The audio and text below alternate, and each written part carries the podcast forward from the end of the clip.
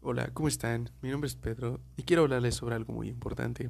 El mundo de los negocios está lleno de misterios y hoy quiero hablarles sobre algo de ello, que es la producción y organización de los negocios. Acompáñenme. Antes de comer el pan de cada día, alguien tiene que hornearlo. De la misma manera, la capacidad de la economía para construir automóviles, generar electricidad y producir la multitud de bienes y servicios de los que dependemos depende de la capacidad productiva.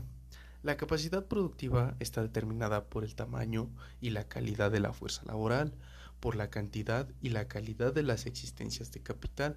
Para entender esto, se exploran los aspectos fundamentales de la teoría de la producción y se muestra la manera en que las compañías transforman insumos en productos deseables. Un concepto que nos introduciría a la producción de los negocios es tener en cuenta este ejemplo. Una granja Consume fertilizantes, semillas, tierra y mano de obra para producir maíz u otras semillas. Como al mismo tiempo las fábricas modernas toman insumos tales como la energía eléctrica, la materia prima, la maquinaria computarizada, etc., para producir automóviles, televisores e incluso productos de belleza y limpieza que tenemos diariamente en nuestros hogares.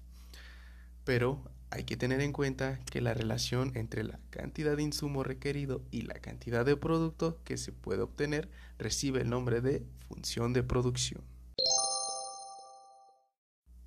Pero, ¿qué es la función de producción?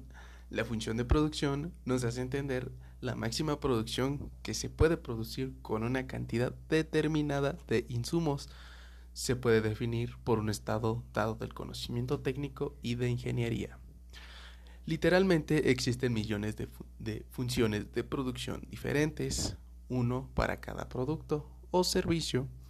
La mayor parte de ellas no existe por escrito, pero sí en la mente de las personas, en las áreas de la economía en las cuales la tecnología se modifica con rapidez, como en los programas de computación y en biotecnología. Las funciones de producción pueden volverse obsoletas muy pronto después de que se les utiliza.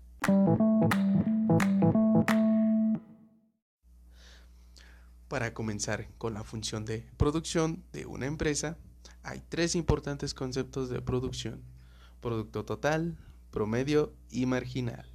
El producto total es el cual designa la cantidad total de producción que se obtiene en unidades físicas, mientras que el producto marginal de un insumo es la producción adicional que produce una unidad adicional de este insumo, mientras que los otros insumos permanecen constantes. Y el concepto del producto promedio, el cual es igual a la producción total dividida entre las unidades totales de los insumos.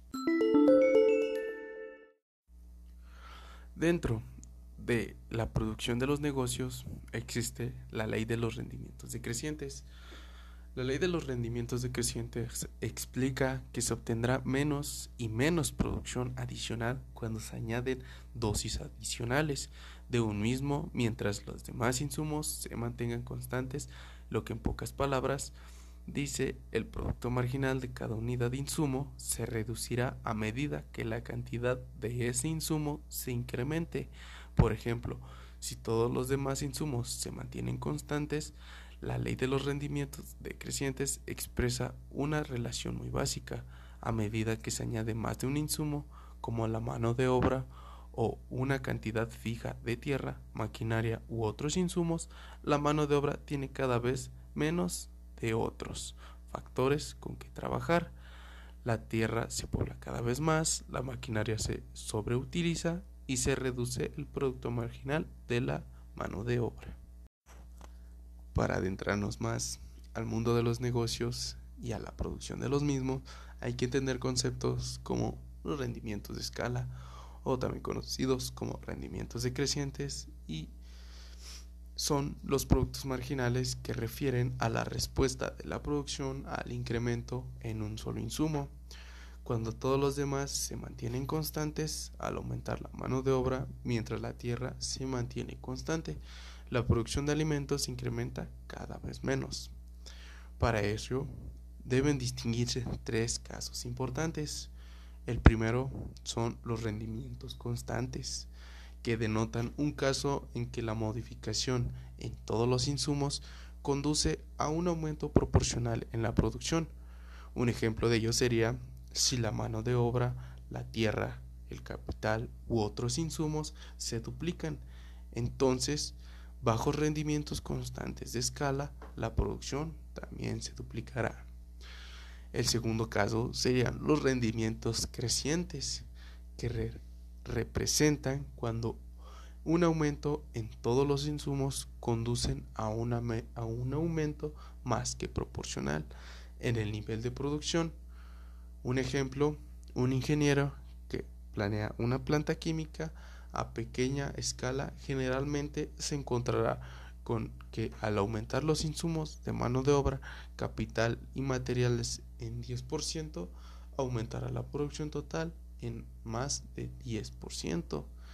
Y el tercer caso sería los rendimientos decrecientes que se dan cuando un aumento balanceado en todos los insumos conduce a un incremento menos que proporcional en la producción total.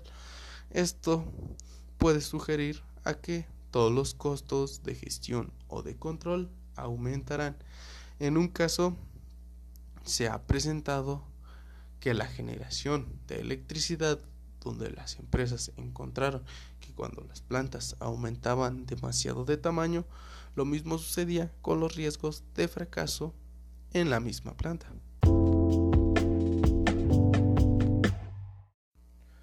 Ahora sabemos la importancia de la producción de los negocios y lo que conlleva manejar de manera correcta los insumos con los que cuenta cada negocio, porque hay que recordar que la capacidad para producir bienes o servicios depende de los insumos y el capital con el que se cuenta y la capacidad de producción puede determinarse por el tamaño y la calidad de la fuerza laboral, por la cantidad, y de esta manera es que las compañías transforman sus insumos en productos que atraen al público. Eso sería todo. Que tengan un buen día laboral o una linda noche de descanso y gracias por escuchar.